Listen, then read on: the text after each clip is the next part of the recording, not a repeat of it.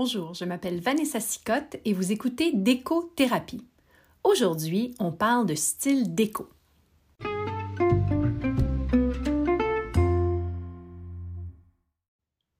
Comment allez-vous? L'été est passé tellement vite cette année euh, que je sais que lors de mon dernier épisode, je vous avais dit que je continuerais à produire durant l'été. Mais vous savez quoi? J'ai juste pas trouvé le courage de m'atteler à la tâche avec tout le beau temps qu'on a eu, mais aussi avec l'opportunité de revoir des gens qui avaient été absents de nos vies depuis près d'un an et demi. Alors j'ai fait comme toute bonne cigale, j'en ai profité. Et j'espère que vous en avez fait de même et que vous ne me tiendrez pas rigueur du fait que je n'ai pas fait d'épisode durant l'été. Mais la fourmi en moi est de retour au travail, prête pour une rentrée qui va être foisonnante de projets et d'inspiration. Et ça commence aujourd'hui avec ce nouvel épisode du podcast. D'ailleurs, je voulais aussi vous partager que si vous connaissez des gens ou vous-même qui êtes créatifs et que vous pensez que ça ferait de bonnes entrevues, ben, n'hésitez pas à me les envoyer, à m'envoyer votre nom ou leur nom. Ça peut se faire par courriel à travers mon site au www.damasquedentelle.com ou encore sur Instagram au damasque-dentelle. Bon, et maintenant, on parle de quoi aujourd'hui? Eh bien, je me suis sentie inspirée par une belle mention sur le blog de Stéphanie de Déconome qui a écrit euh, à propos de ses podcasts préférés qu'elle aimait écouter et qui a mentionné comme quoi mes épisodes à caractère plus historique l'intéressaient beaucoup. Ben ça tombe bien parce que moi aussi. C'est un genre d'épisode qui me prend plus de recherche et de temps à préparer, mais j'adore les faire parce que ça me plonge dans mon univers d'histoire et d'art et ça, j'en mange. Est-ce que je vous avais déjà partagé? Je pense que oui. Comme quoi, j'étais retournée aux études il y a maintenant un petit peu plus que trois ans euh, et que j'avais d'abord entrepris un bac en histoire de l'art avant de débuter une maîtrise dans le même sujet. Il me semble que je vous en avais parlé ici sur le podcast. Euh, ben là, en septembre, j'entreprends donc ma deuxième année de maîtrise et mon sujet prend vraiment forme. C'est d'ailleurs pour cette raison que je m'en vais à Paris en octobre, prochain. Euh, oui, oui, ça va pas juste être pour bien manger et visiter là, certains des plus beaux monuments du monde que j'adore voir, mais ça va être aussi pour passer de longues heures enfermées dans les voûtes des archives nationales de Paris à la recherche de documents historiques qui vont informer, j'espère, et là je me croise les doigts, mon sujet. Donc c'est très nerdy mon affaire, mais je m'assume pleinement parce que sincèrement j'adore ça. Ce que j'aime moins, par contre, c'est toute la paperasse administrative que je dois faire en amont du voyage pour être capable d'obtenir le fameux pass vaccinal français qui va me permettre de me promener, mais aussi de visiter les restaurants, etc. Et je dois aussi faire un paquet de paperasse pour obtenir les autorisations euh, de la part des bibliothèques d'archives pour me rendre sur place, parce qu'on ne fait pas juste arriver comme un cheveu sur la soupe dans ces endroits-là. Mais une fois que tout ça va être fait, um, Paris, here I come. Mais de retour à notre sujet du jour. Alors, de quoi on va parler aujourd'hui? Bien, aujourd'hui, je vais passer en revue les 150 dernières années de style déco, avec quelques petits ajouts pour les particularités uniques au Québec. Donc, on s'en parle tout de suite après la pause.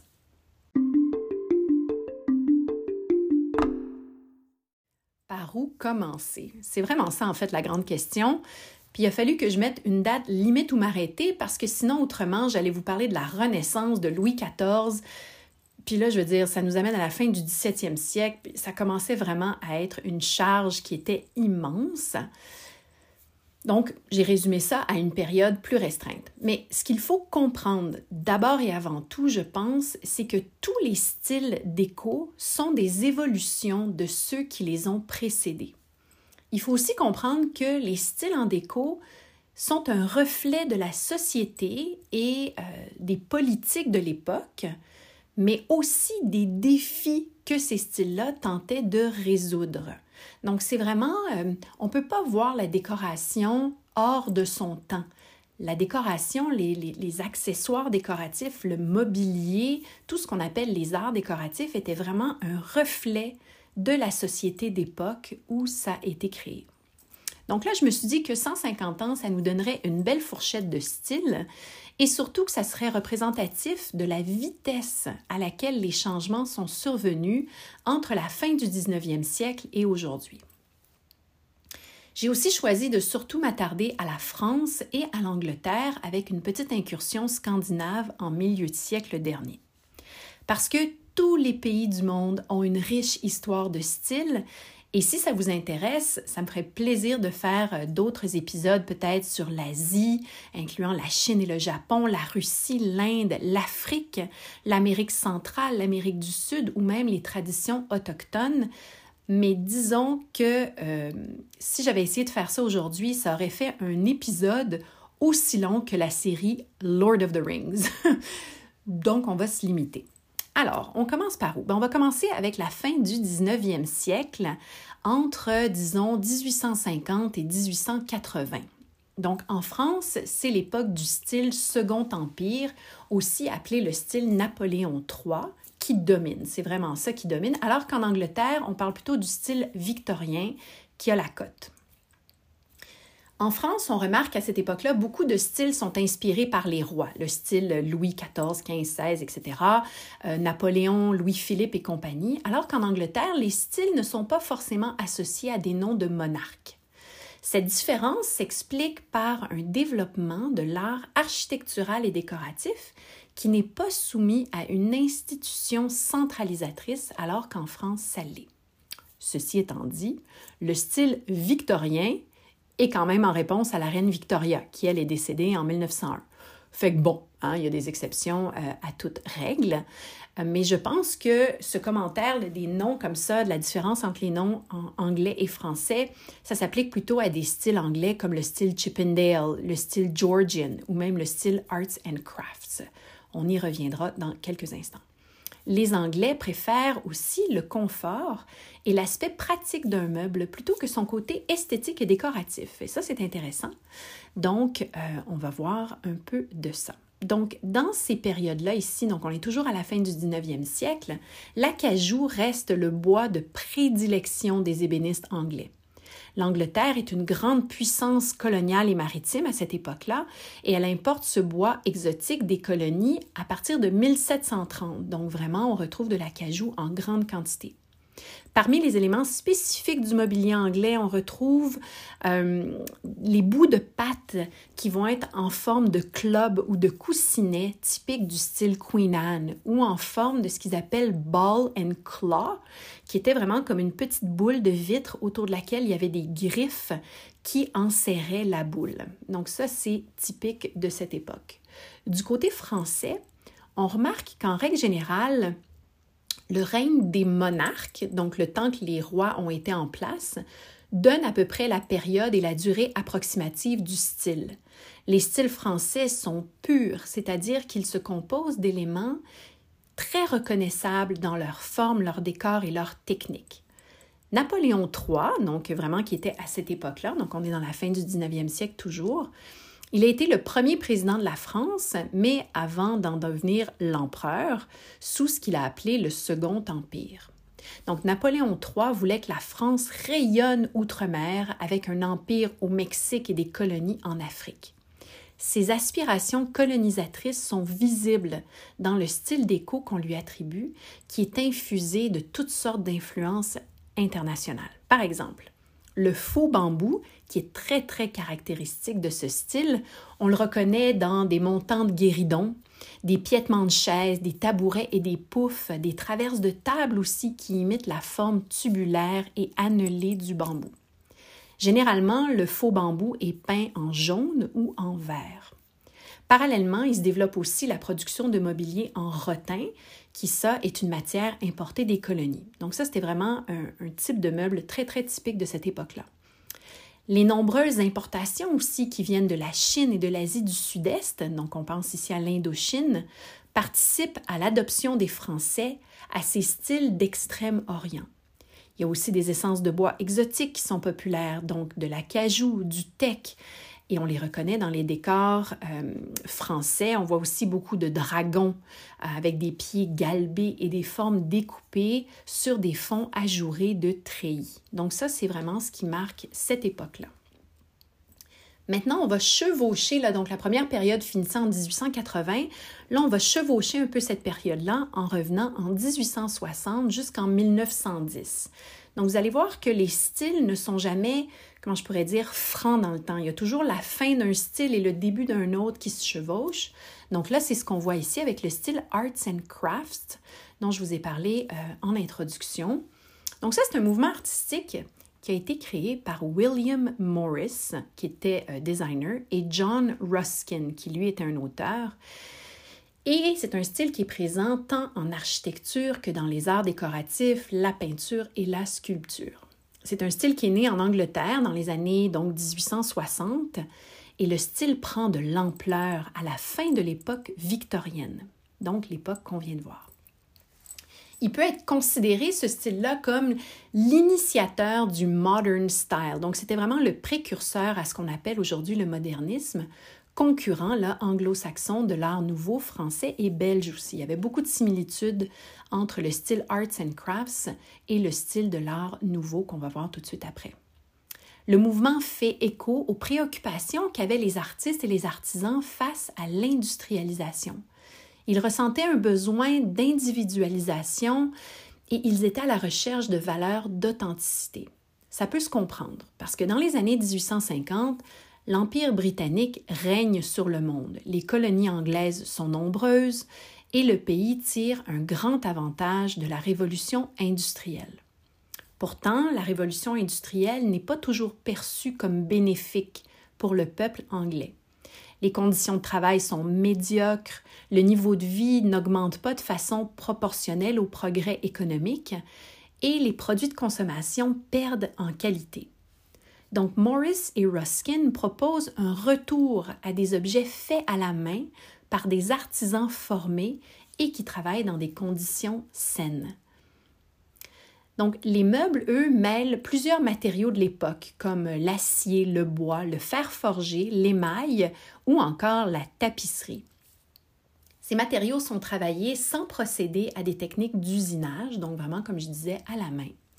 Et le résultat, ben, c'est un mélange de lignes franches, des lignes droites, sans fioritures sur les accents de bois et d'acier, mais on mélange à ça des motifs floraux ou des motifs végétaux dans les papiers peints et les textiles. D'ailleurs, je vous encourage, si vous êtes près d'un ordinateur ou juste de vous rappeler de faire une petite recherche après, d'aller googler ça, les motifs arts and crafts. Vous allez voir à quel point c'est joli. D'ailleurs, l'an dernier, je pense, H&M avait sorti une collection euh, signée Morris Co, donc qui est euh, William Morris, avec des robes et des, euh, des chandails imprimés de ces magnifiques motifs. Donc, ça, ça nous amène maintenant dans les années 1890 à 1910, où en France, on parle plutôt de la belle époque et du style Art nouveau. Le style Art nouveau a aussi été très, très fort en Belgique et il y a des exemples qui restent aujourd'hui d'Art nouveau qui sont absolument magnifiques. Donc, vous voyez, à date, c'est comme tout est relié comme ça, on passe vraiment d'une époque à l'autre. Et donc, on pense que euh, même avant l'arrivée du web, euh, le monde était déjà interconnecté. Parce que là, on voyage de l'Angleterre à la France, à la Belgique, et on voit que les influences n'avaient pas de frontières et passaient vraiment comme ça outre-mer. Les meubles en sont vraiment la preuve. Alors le style Art nouveau est né aussi en réaction aux dérives de l'industrialisation à outrance et de la surproduction des styles anciens, comme par exemple le style gothique, Renaissance, Louis XIV, etc. Donc là, ce qui est arrivé avec la Belle Époque, c'est qu'il y a eu comme un retour à euh, des vieilles valeurs de mobilier. Les gens voulaient, là, c'était comme un retour à des époques euh, précédentes. Les gens voulaient des meubles gothiques, des meubles de Moyen Âge, euh, des meubles très, très anciens. Et donc, l'art nouveau est revenu et est arrivé un peu comme une rébellion à ça. C'est un mouvement qui a été très soudain, très rapide et qui n'a pas duré longtemps. En fait, le style art nouveau a duré seulement une vingtaine d'années, mais ça a connu un développement fulgurant et surtout international. On pense à Tiffany, ici euh, aux États-Unis, en fait, avec Louis Comfort Tiffany, qui a vraiment amené le modèle Art Nouveau ici. On va penser au Jugendstil, qui est en Allemagne, au Neue Kunst, qui était aux Pays-Bas, le style sapin en Suisse et le Modern Style au Royaume-Uni. Donc on voit vraiment comment ce style-là a eu une très très grande influence et surtout une influence extrêmement rapide. Donc on reconnaît comment l'art nouveau, ben, on le reconnaît parce qu'il y a beaucoup de lignes courbes. En fait, on enlève presque entièrement la ligne droite. Il y a aussi une présence de nombreux détails, des ornementations. Euh, il y a une grosse inspiration du monde végétal, des plantes et des animaux.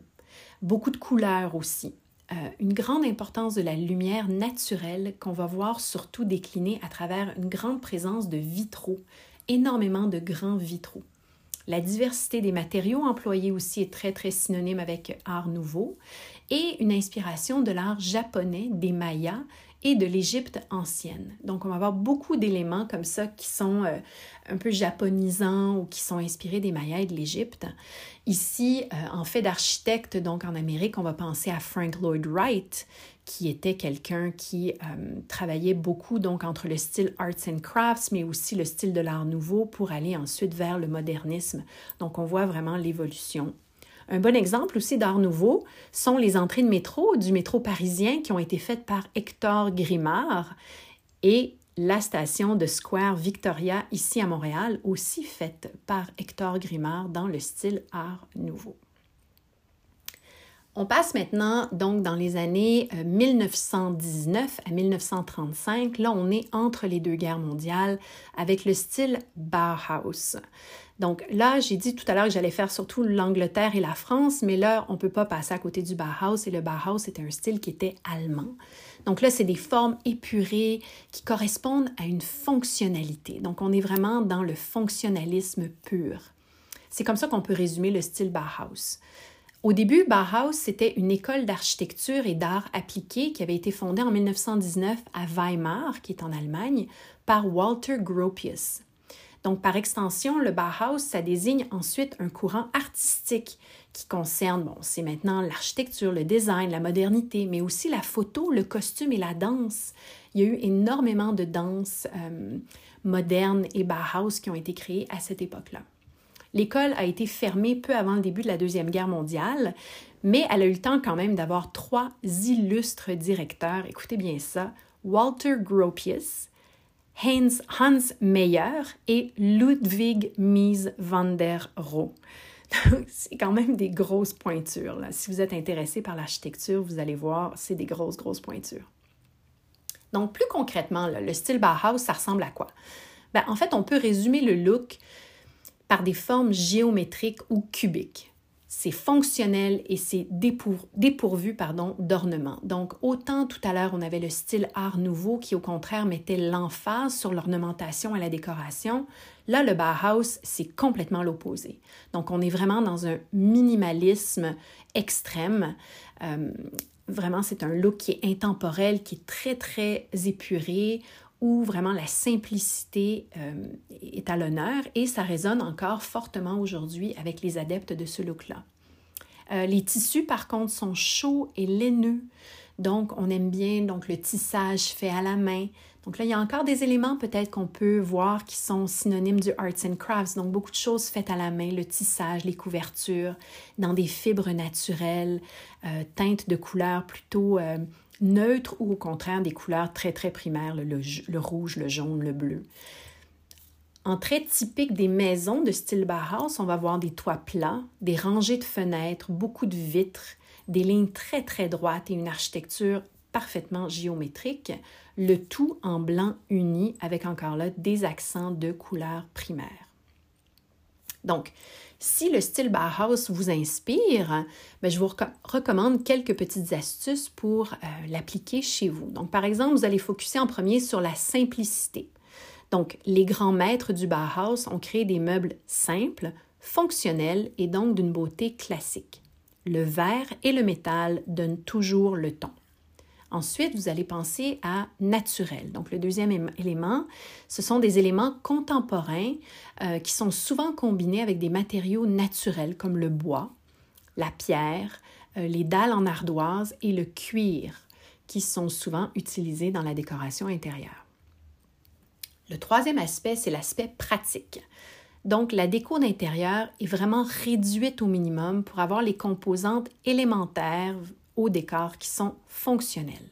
Donc, on veut vraiment que ce soit quelque chose de confortable, mais où il n'y a pas de flafla, il n'y a pas d'extra, il n'y a pas de superflu. Et euh, le style est toujours évidemment intemporel et il faut le dire quand même haut de gamme. Le Bauhaus n'était pas un look qui était euh, bon marché euh, ou un look à petit prix du tout. Et aujourd'hui, on le voit aussi, c'est reflété dans les pièces de l'époque qu'on arrive à trouver sur le marché. Elles coûtent toujours une petite fortune. Mais il y a moyen d'imiter le look, disons, à prix plus raisonnable. Ce qui nous amène à la prochaine période. Là, on arrive entre 1920 et 1950, là, on commence avec le style art déco. Donc, le 20e siècle, ça marque le passage à l'industrialisation. L'ère du design va complètement exploser et le style art déco fait partie de ça. Donc, c'est un mouvement a priori qui est artistique et qui est né au lendemain de la Première Guerre mondiale. Donc, l'art déco a pris son nom lors de l'exposition internationale des arts décoratifs et industriels modernes qui a eu lieu à Paris. Et ensuite, donc, il y avait plusieurs euh, créateurs qui avaient présenté de leur création dans ce contexte-là. Et le nom d'avoir présenté des arts décoratifs, donc de l'art déco, le nom est resté. Le style se caractérise par son environnement coloré et plein de motifs à géométrie arrondie et aux éclats chromés. L'Amérique du Nord adore le style art déco. Pensons par exemple au Chrysler Building à New York, l'Empire State Building ou encore le Rockefeller Plaza. On peut penser ici au marché Atwater à Montréal, l'édifice Price à Québec ou le Toronto Star Building, qui sont tous des immeubles de style art déco. Pour repérer un meuble art déco, si vous êtes en brocante, soyez attentif aux cannelures et aux poignées chromées. Les matières utilisées sont généralement aussi l'acajou, le sycamore ou le palissandre. Ça va être des objets et des meubles qui vont avoir des courbes très très arrondies. Les pattes des tables et des chaises vont être extrêmement simples. Et comme je disais plus tôt, il va y avoir beaucoup de cannelures, donc ces espèces d'effets un peu comme s'il y avait des rainures le long des meubles qui créent un peu un effet de fausse colonne. Et ça, c'est très, très, très typique du look art déco. Dans la même période, donc là, le style art déco, on était entre 1920 et à peu près 1950, en même temps, entre 1920 et 1980, on a le style international, le modernisme et le modernisme scandinave qui arrivent en même temps. Donc, dans cette même période, on voit ces styles qui sont compétiteurs à l'art déco et qui eux aussi débutent leur montée fulgurante.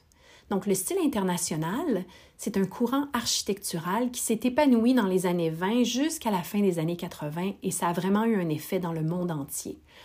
Ce style, il a vraiment marqué l'arrivée des idées du mouvement moderne aux États-Unis, donc avec entre autres l'influence de Philip Johnson au MoMA, donc le Museum of Modern Arts à New York, mais aussi euh, Ludwig Mies van der Rohe à Chicago.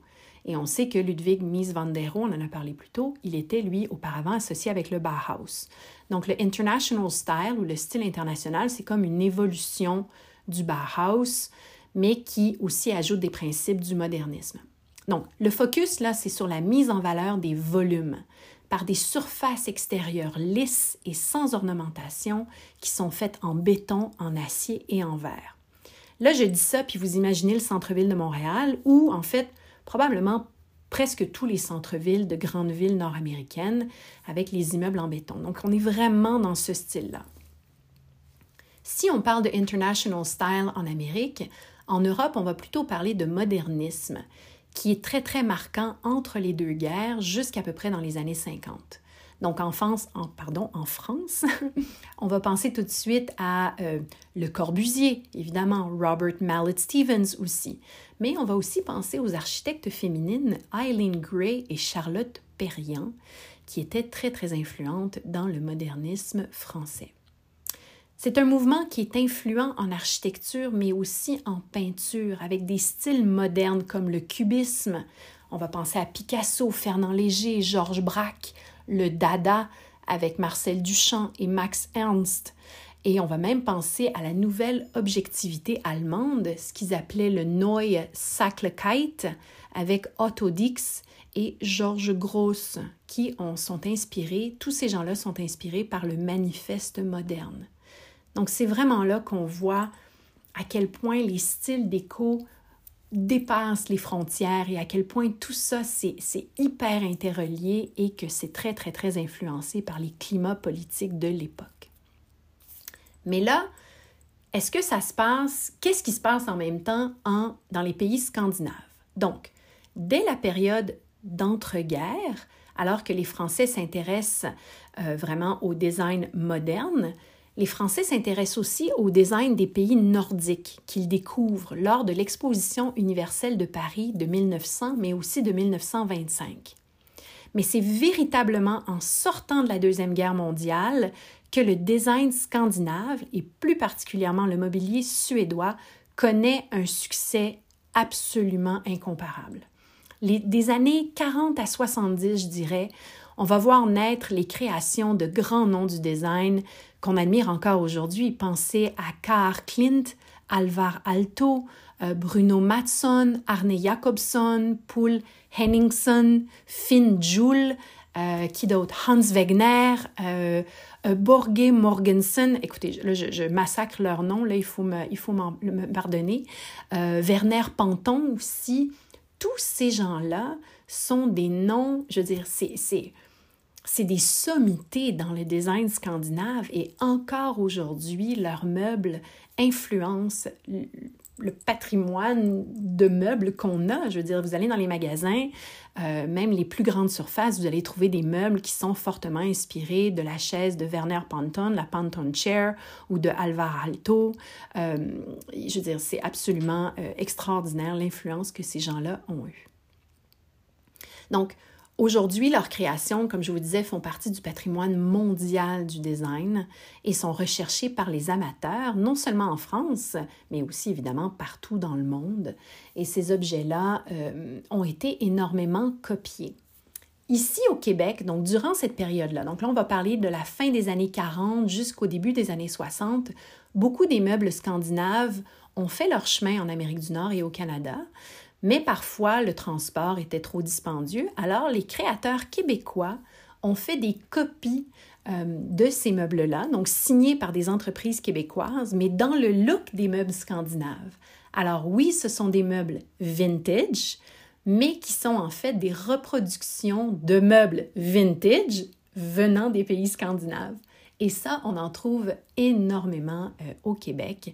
Donc, par exemple, ce qu'on appelle les, tables avec le pied tulipe, donc de Eero Sarinen, qui était évidemment un créateur scandinave. On en trouve énormément euh, avec des étiquettes en dessous marquées Made in Québec. Alors ça, c'est ce genre d'influence internationale qu'on voit et à quel point les influences comme ça se mélangent d'un pays à l'autre. Bon, mais là, le style scandinave, on l'applique comment chez nous? Alors, c'est un style qui est caractérisé, je dirais, par des objets qui sont pratiques et des lignes qui sont épurées. Donc là, ça rime un peu encore avec le Bauhaus. Euh, donc on aime les choses vraiment qui sont simples. La douceur du bois est aussi au rendez-vous. Donc le bois est vraiment un maître dans l'histoire du style scandinave. Dans les pays nordiques, les forêts sont vastes et marquent le côté écologique de cette décoration, de ce type de déco. Donc, différentes sortes de bois viennent en paire avec cette dernière. Donc, par exemple, on va penser au bouleau, au pin ou au chêne, qui sont des essences, évidemment, qu'on retrouve ici aussi au Québec. Donc, vraiment, pour adopter ce style de déco, on va penser à des essences qui sont nobles, mais qui sont aussi euh, claires. Le bois est très, très clair. Le style scandinave est aussi caractérisé euh, par des matières douces et laineuses qui gardent au chaud lors des longs mois d'hiver et aussi par une emphase sur la luminosité. Parce qu'on va se rappeler que les pays scandinaves sont septentrionaux, ce qui fait que euh, une longue partie de leur hiver se passe dans la noirceur. Et donc, pour eux, de maximiser la lumière, c'est vraiment très, très important. C'est pour ça qu'on va souvent voir dans, dans, les décors scandinaves des vastes fenêtres sans rideaux, sans stores ou sans vraiment voilage. Donc, pour maximiser l'entrée de lumière quand c'est possible. On va voir beaucoup de lampes d'appoint, d'éclairage aussi intérieur. Donc, encore là, pour avoir une bonne luminosité. Les couleurs mises à l'honneur vont être les couleurs pâles comme le blanc, le crème, le beige et le bois vraiment très très pâle. En fait, des matières laineuses, on va avoir beaucoup de tapis, de couvertures, de jetés pour se garder au chaud, mais encore là, ils vont être dans des couleurs naturelles très pâles euh, et euh, dans des matières souvent extrêmement donc écologiques, comme par exemple le mouton qui n'est que rasé d'une année à l'autre et donc il, il n'y a pas de, de petits moutons qui restent, qui donnent de leur peau pour faire des petits coussins douillets. Donc voilà. Je manque de salive. C'est tout un survol. Je me prends un petit verre d'eau et je vous reviens après la pause.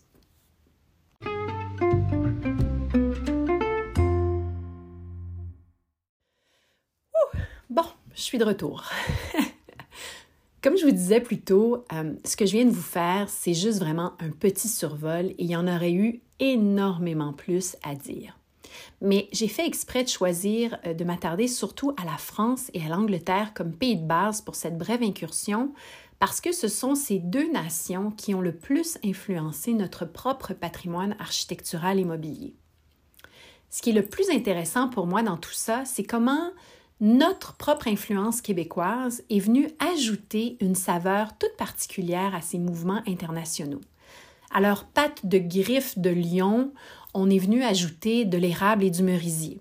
Le style colonial est bien ancré dans notre folklore, mais présente quand même des influences d'outre-mer avec ses inclusions, par exemple, de pointes de diamant. Les maisons shoebox dont j'ai parlé dans un IGTV que j'avais fait au printemps sur mon Instagram sont un autre exemple vraiment unique de notre belle province. Les meubles et les immeubles racontent une histoire qui est notre histoire, à la fois riche et complexe et c'est pour ça qu'ils m'ont toujours fasciné. J'espère que l'épisode d'aujourd'hui vous aura plu autant à vous que moi j'aurais aimé le préparer. J'attends vos suggestions et vos commentaires sur Instagram au damasque-souligné dentelle ou encore sur le blog au www.damasquedentelle.com. Et jusqu'à la prochaine fois, ben je vous dis bye!